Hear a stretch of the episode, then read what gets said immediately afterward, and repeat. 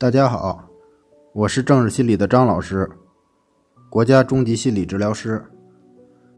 对于强迫症、社交恐惧症、焦虑这些问题，尝试转移注意力可以缓解或治愈吗？我们说转移注意力是自然而然的、无意识的。当我们试图转移注意力时，反而适得其反。森田疗法里也讲到，突入恐怖之中，直面恐惧，就是转移反而是南辕北辙了。对于强迫行为，则不要这样做了，同样可能适得其反。那么，什么是顺其自然呢？首先就是不做预测，因为问题本身都有其运行发展的规律，而预测就会给我们带来期望，那还谈什么注意力转移呢？